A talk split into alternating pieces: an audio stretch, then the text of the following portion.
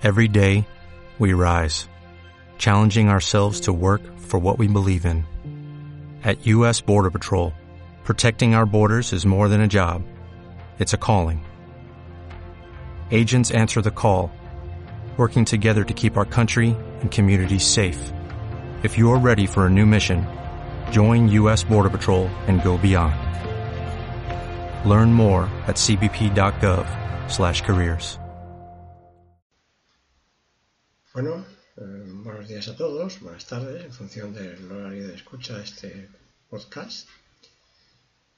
Vamos a seguir con el tema que ya inicié en unos anteriores, en unos audios anteriores, que era hablar de los macro y micronutrientes, es decir, de los aspectos generales de la alimentación. Y siempre desde la perspectiva que ya he comentado anteriormente de eh, divulgación y lo más eh, simple y sencilla posible para que el lenguaje de los expertos, de los científicos, no complique la, atención y el conocimiento por parte del público general. Vamos a esforzarnos en ese sentido, a ver si somos capaces de llegar.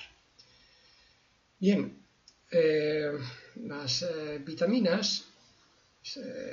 bueno, han estado boca de, pues que yo creo de, eh, mucha gente durante mucho tiempo por muchos aspectos distintos. en primer lugar, por el propio eh, eh, criterio en el que se basan. el hecho de que se llamen vitaminas se, se realiza en base a su necesidad en cuanto a tomarlo en la dieta. Es decir, mientras que otros nutrientes pueden ser eh, eh, ingeridos o pueden sintetizarse en el organismo pues con, otros, con otras sustancias previas que nosotros podemos metabolizar. Las vitaminas necesariamente tenemos que ingerirlas en la dieta habitual o tendremos problemas importantes. Bien, ¿y esto por qué? ¿Cuál es el argumento por el que algo es eh, absolutamente imprescindible de tomar eh,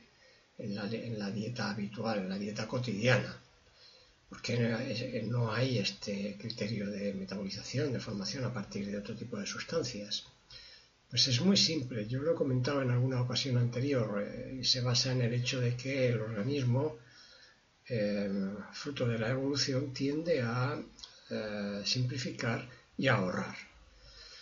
Si en la dieta habitual de un animal hay un alimento que es, eh, común y constante, eh, bueno, pues los nutrientes que ese alimento llevan no tiene por qué sintetizarlos en el organismo de la persona, que, del animal que lo, que lo come. Si nosotros éramos durante muchísimos eh, cientos de miles de años en nuestra evolución, éramos primates, arborícolas, que eh, consumían eh, vegetales, tomaban raíces, eh, frutas, y todos estos alimentos son ricos en nutrientes pues, que tienen distintas composiciones y que nosotros agrupamos con la denominación general de vitaminas, ¿para qué íbamos a molestarnos en sintetizarlas? El problema viene de, cambiar la dieta y dejar de tomar alimentos que habitualmente comíamos.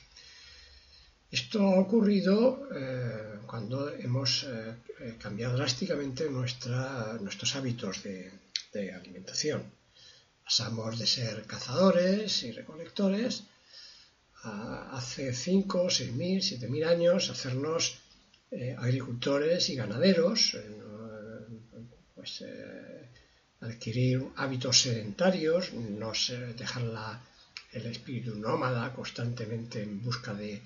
eh, lugares donde hubiera alimentos ricos eh, para, en nutrientes para nosotros, con una gran cantidad de caza o al menos de pesca, etcétera, pues ya podíamos disponer de nuestra eh, tecnología, nuestra capacidad, nuestra cultura para asentarnos en grupos de población, cultivar eh, plantas y eh, tener animales eh, en nuestros establos criados, mantenidos por nosotros y que a su vez pues, nos mantenían en cuanto al consumo de carnes, derivados, etc.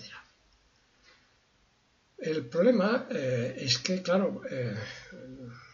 eh, en esta situación en la que mm, cambiamos drásticamente nuestra alimentación, pues si uno no era capaz de eh, cultivar plantas ricas en determinado tipo de nutrientes vegetales o frutas por la zona en donde estuvieran o por el clima o por las características que fueran, ese tipo de déficit empezaba a pagarlo. Es decir, si uno vivía en una aldea o en una zona en donde eh, la producción de, alimentos por la climatología era muy eh, complicada, alimentos vegetales, de, árboles, de frutas, inhóspita, eh, rica en, a lo mejor en, caza, pero muy pobre en, alimentos derivados de las verduras, etcétera, pues los nutrientes que derivan de ellos eh, teníamos dificultad para, obtenerlos y, eh, podíamos tener déficit importantes por su falta de, consumo. Por ejemplo, eh, en épocas en las que o en circunstancias en las cuales nos llevábamos un tipo de alimentación eh, por el transporte, por ejemplo, cuando empezamos a navegar en los barcos de grandes eh, eh, distancias en las cuales durante muchos meses nos pasábamos el tiempo sin acceso a alimentos frescos y consumíamos exclusivamente pues, los alimentos que habíamos introducido en nuestras bodegas, generalmente eran pues animales vivos que se incluían en, en las, en, las travesías, pero también em, eh, carnes secas, em, alimentos difíciles, difícilmente perecederos o por lo menos que se mantenían con, con, eh, facilidad, salazones, etc. Pero era difícil de, de tener eh, pues, naranjas, frutas, etcétera, que eh, tenían una, periodicidad muy, una caducidad muy rápida. Eso eh, significó pues, que había un déficit de los nutrientes que este tipo de frutas eh, tienen, en las que son ricos, que se manifestaban como con enfermedades graves. Todos recordamos los grandes problemas del escorbuto, una enfermedad por el déficit de vitamina C, que se producía en los navegantes y que eh, se trató precisamente cuando descubrieron los eh, médicos y trasladaron a las autoridades y empezó a ponerse en marcha en los, en los eh, aprovisionamientos de los buques, pues poner cítricos, limones, conservar zumos de ellos, etcétera, para que se mantuvieran este tipo de ingesta de vitamina C, con lo cual se combatía este, este déficit. En, épocas mucho más cercanas, incluso otro tipo de vitaminas, em, eh, por ejemplo, la falta de insolación en determinadas zonas y la falta de ingesta de la vitamina D, pues generaba problemas de raquitismo en, los niños, eh, precisamente por este déficit, por esta mala, alimentación. Mala alimentación porque no teníamos la ingesta de una eh, vitamina importante para, el, desarrollo, en este caso, de los huesos, etc. Claro, ya estamos en una etapa, en una época en la que este tipo de déficit clínicos que producen enfermedades graves, eh, como las que comenté anteriormente, pues no se producen generalmente en la población. Casi todos tenemos acceso a una dieta variada, y es muy raro encontrarse lugares donde haya pues, enfermedades de este tipo, tan graves. Pero sí aparece otro tipo de alteración, que es lo que se llama un déficit subclínico. ¿Qué significa esto? Esto significa que si uno toma no la cantidad de vitamina C que necesita eh, de, forma habitual, diaria, sino una cantidad eh, ligeramente menor de forma mantenida por sus características de dieta, de alimentación, de zona geográfica o por las razones que sean, no llega a los mínimos mm, diarios para eh, tener una alimentación equilibrada. Tampoco eh, es una falta absoluta, con lo cual tampoco tiene una, enfermedad grave, pero desarrolla un déficit porque de alguna manera la vitamina esta, que es importante en muchos procesos metabólicos, no se ingiere en la dosis adecuada y por lo tanto algunos de estos procesos que dependen de esta vitamina se ven alterados. Por ejemplo, esta vitamina C también actúa en, la coagulación de sangre, en el tejido colágeno, en otra serie de, eh, en la propia inmunidad del organismo, en fin. Este déficit subclínico ya no afecta a poblaciones eh, malnutridas, desnutridas o que están en lugares eh, inhóspitos, etc. Puede perfectamente suceder cuando uno se alimenta con lo que se llama una dieta rápida, una dieta basura, en la cual pues eh, predominan las grasas, eh, las proteínas, algunos componentes como cereales, etcétera, pero mm, hay pocas verduras y relativamente pocas frutas, con lo cual la ingesta de este, de este tipo de vitaminas se puede ver dentro de este déficit subclínico, que afecta pues de forma mucho más larvada, menos directa, menos visible, mm, pero que también afecta a la salud general del organismo. De alguna manera esto se observaba ya, no solamente en este siglo, también en el siglo pasado, y dio lugar a que eh, la industria pues, desarrollara toda una, eh, eh, transformación tecnológica para obtener fármacos o, suplementos con este tipo de, de, sustancias. Se hicieron muy populares durante la segunda mitad del siglo pasado. De alguna manera estaba en el, en el contexto eh, general de, muchas madres, de, de muchos,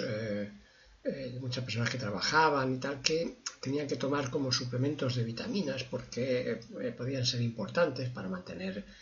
la, absorción del calcio en los niños o para mantener una, unas una inmunidad adecuada y no, que no cogieran demasiados catarros, demasiadas infecciones,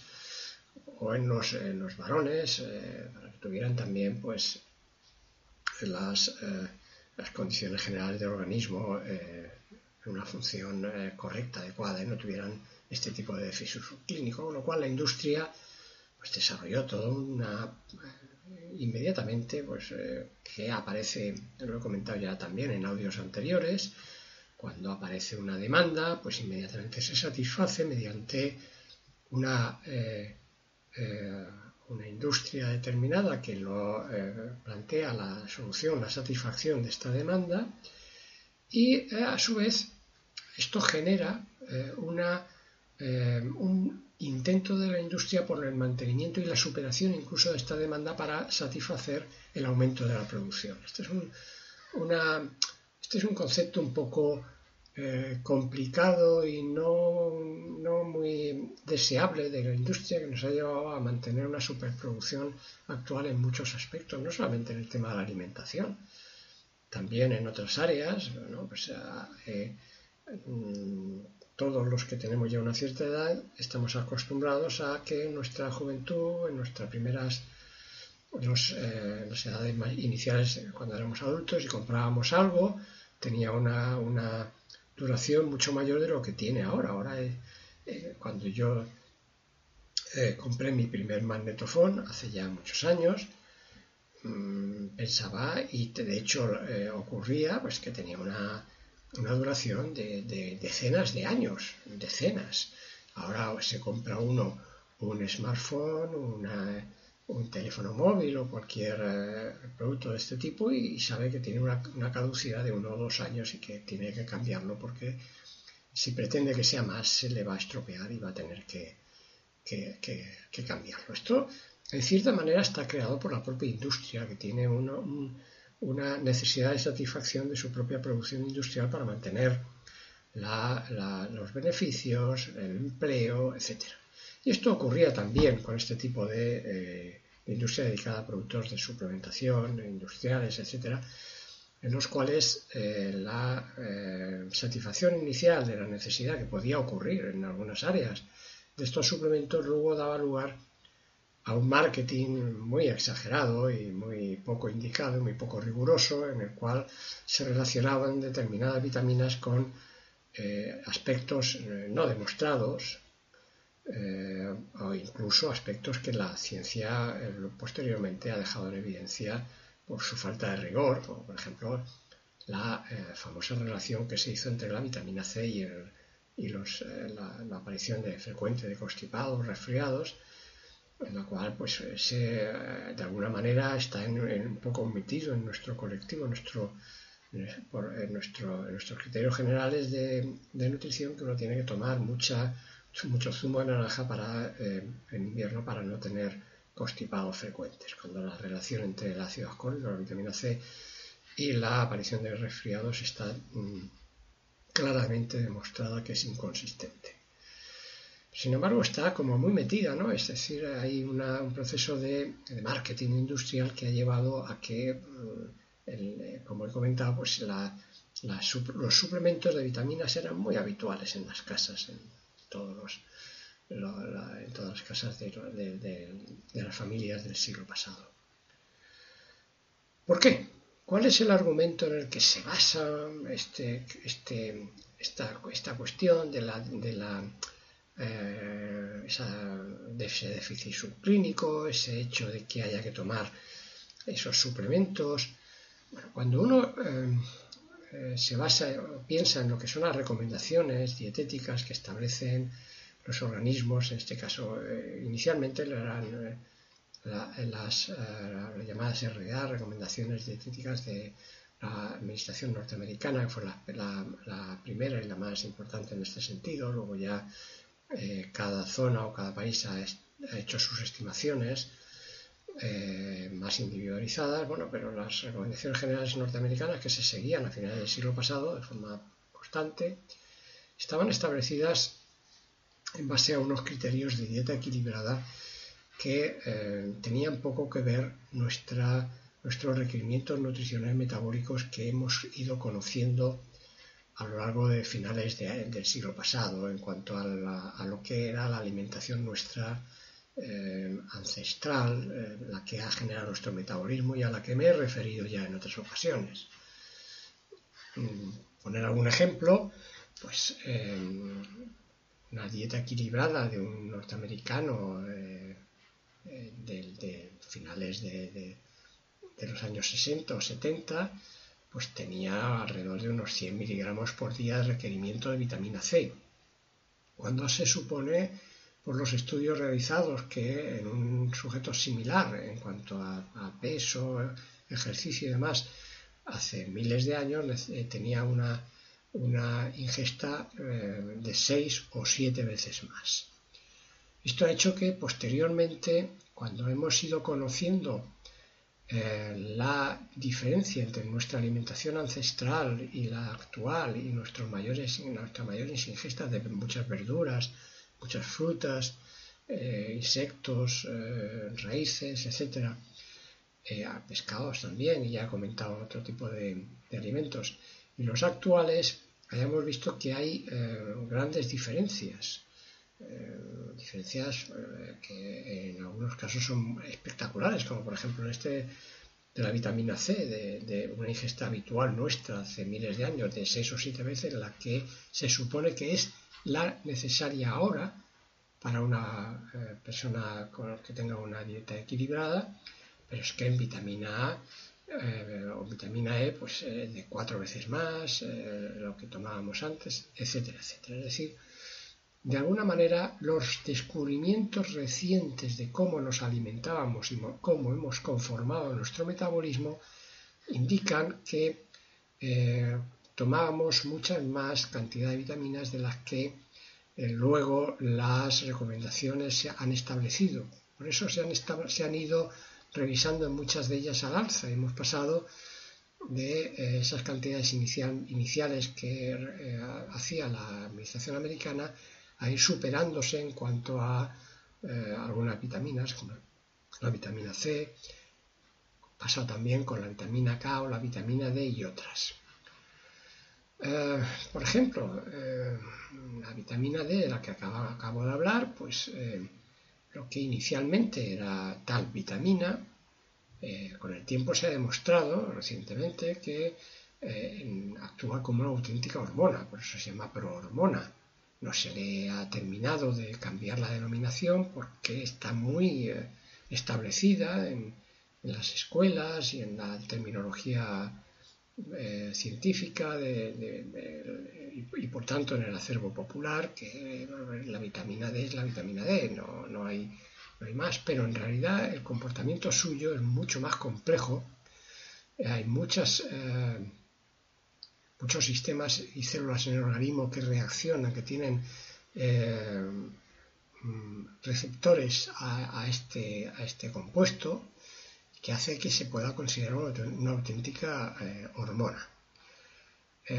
claro, el, problema que se plantea cuando hay déficit subclínico de ella, entonces es que realmente afecta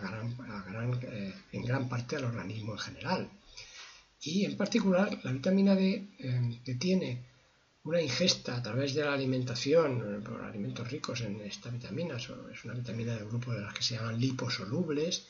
y por lo tanto pues, se ingiere en, compuestos que llevan grasas sobre todo, por ejemplo, en, los países occidentales, eh, caucásicos, en donde la leche eh, es eh, una, alimentación habitual en la dieta de cualquiera, pues la, vitamina D la obtenemos en, la leche, la grasa de la, leche,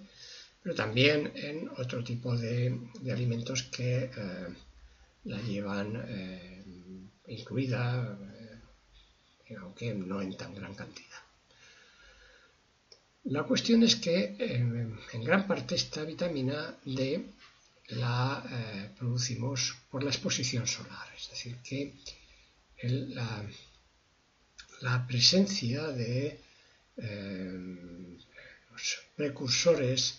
que nosotros ingerimos con la, dieta habitual, cuando se recibe la, exposición solar,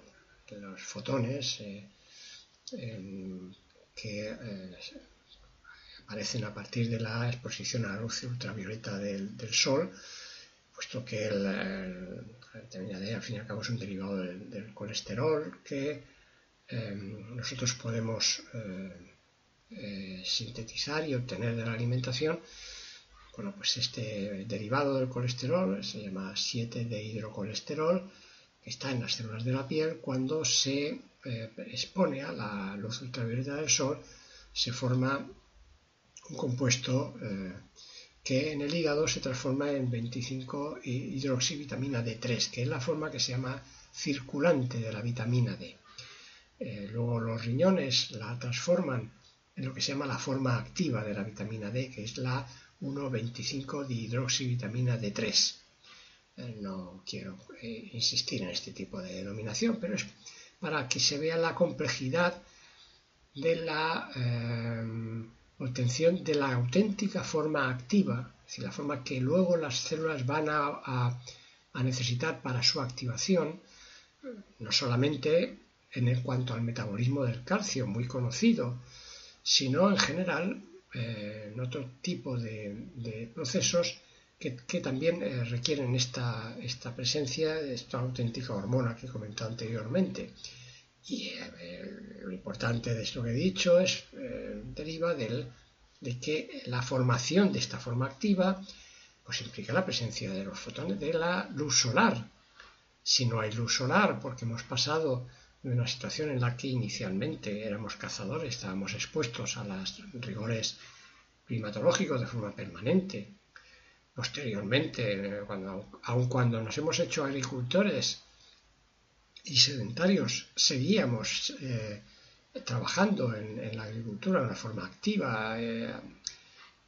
la forma, el pasar a trabajar en lugares cerrados, en grandes cadenas de producción, eh, en formas, en industrias cerradas, en despachos, en edificios que, en donde vamos a trabajar de forma masiva y pasamos todas las horas de insolación. Eh, bueno, esto ha significado que esa formación, que esa forma activa de la vitamina D ya no se, no se no se realiza. Por ello hemos pasado, además, a esto le unimos la, la, eh, gran eh, acción que ha venido de parte de los dermatólogos con relación a la producción de cáncer de piel, de melanomas, por la exposición alta a la luz ultravioleta que hacía que todos disminuyéramos esa exposición y cuando lo hiciéramos utilizáramos filtros hace que eh, se haya creado a nivel general eh, en, todos los países, incluido el nuestro, que tenemos una exposición a la luz solar muy alta, pues tenemos un déficit eh, casi crónico en nuestros ciudadanos de este tipo de vitamina D, de esta hormona. Ocurre algo parecido también con la vitamina K, que es una vitamina que tiene varias formas, digamos que la, la, K1, que está presente en las plantas verdes, pero una forma muy activa, muy interesante, que es la K2, se produce en la flora intestinal, la producen nuestras bacterias, nuestras bacterias amigas. Pero claro, si hemos cambiado nuestra microbiota y nuestra alimentación, estas bacterias, esta microbiota ya no es tan productora de este tipo de vitamina K2. Alimentos fermentados, que, que son muy ricos en ella, los, en Japón toman nato, es un fermentado de la soja que es enormemente rico en esta vitamina, pero también otros productos que eran ricos en, nuestra, o por lo menos eran frecuentes en nuestra dieta, en, otras culturas, como los alimentos fermentados, eh, la col, eh, la sucrut famosa,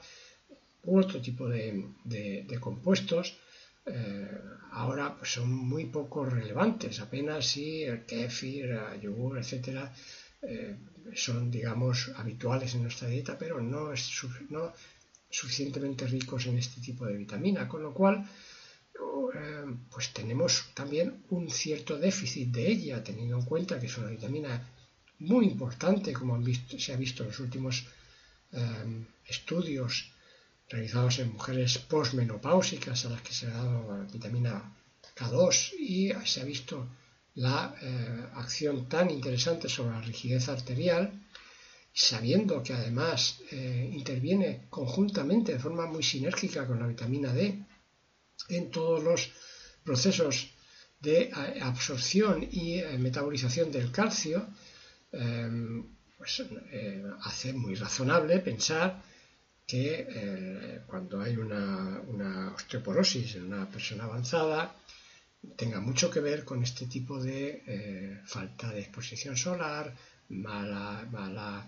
eh, ingesta de, o déficit de ingesta de alimentos adecuados, falta de ejercicio, eh, por lo tanto mala metabolización general, etcétera, etcétera. Es decir, em, no, eh, no, es el momento de, caer en la falta de rigor de la industria en cuanto a la, necesidad de suplementos de vitaminas para toda la población. No tiene sentido pero eh, cuando se habla de la, eh, del equilibrio en la dieta para que tenga todas las vitaminas que necesitamos, hay que eh, prestarle atención a alimentos poco habituales que nunca hemos relacionado con, la ingesta de vitaminas, como por ejemplo, pues he comentado, los alimentos fermentados o la exposición al, al, sol o la ingesta de suplementos en su caso, cuando se trata de la vitamina D, etc. Es decir, Em, los, eh, las, eh, la, suplementación em, no, es, no debe de ser em, eh, absolutamente irracional y general, no tiene sentido, debe de hacerse por personas que tengan conocimiento, que sean expertas en este mundo y cuando hay que darlos como suplementos hay que darlos, se hace y no, no hay que recurrir tampoco a la eh, charlatanería eh, de que ahora se observa en muchas redes sociales de que eh, una dieta equilibrada implica no tomar nunca suplementos de vitaminas. Bueno, esto es una, una falta de rigor, como también lo es el contrario de decir que todo el mundo debe tomar suplementos. Mm, tanto, tanta charlatanería y en un sentido como en el otro. Y además, las eh, vitaminas eh, están relacionadas también con eh, aspectos metabólicos muy directamente relacionados con los actuales cazadores que he comentado, que son los deportistas. Es decir, no olvidemos que ahora, frente a una gran población que, general que es básicamente sedentaria o que realiza poca actividad física, hay otra, otro grupo cada vez mayor, cada vez más creciente, en el cual la actividad física pasa a ser de eh, moderada a intensa o muy intensa, lo cual hace que los requerimientos vuelvan de nuevo, en, estos compuestos, en estas vitaminas, vuelvan a replantearse. Por ejemplo, eh, yo hablaré de, en un eh, podcast posterior de los minerales y por tanto del hierro, en, el deporte, en el deportista es importantísimo, pero en el metabolismo del hierro, en la absorción del hierro está muy implicada la vitamina C. De manera que en el deportista la eh, ingesta de esta vitamina eh, puede ser relevante no solamente por la propia necesidad de vitamina C en cuanto a su metabolismo normal, sino por su relación con otro tipo de minerales que son eh, claves en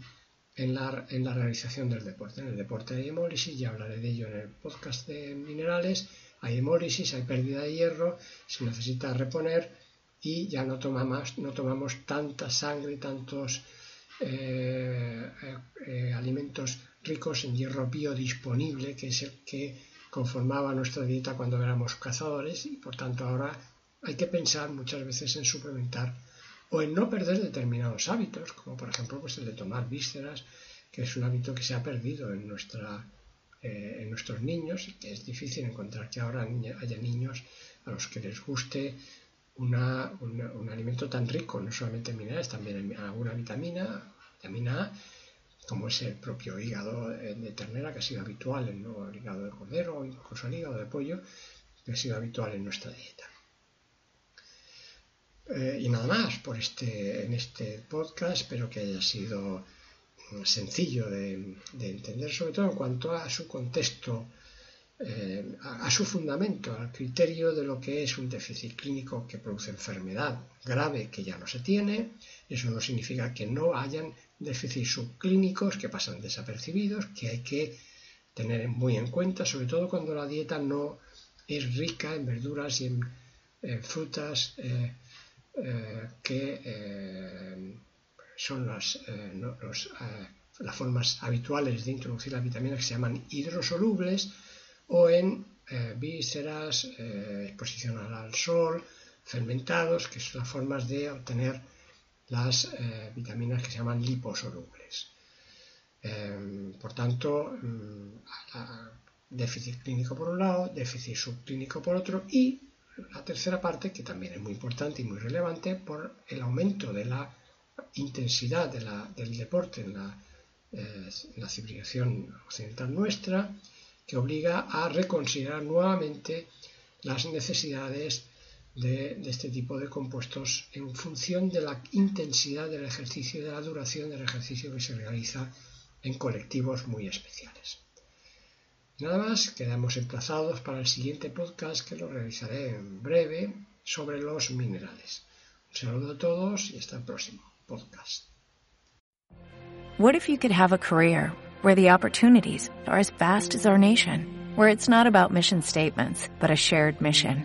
At U.S. Customs and Border Protection, we go beyond to protect more than borders, from ship to shore, air to ground cities to local communities, CBP agents and officers are keeping people safe. Join U.S. Customs and Border Protection and go beyond for something far greater than yourself.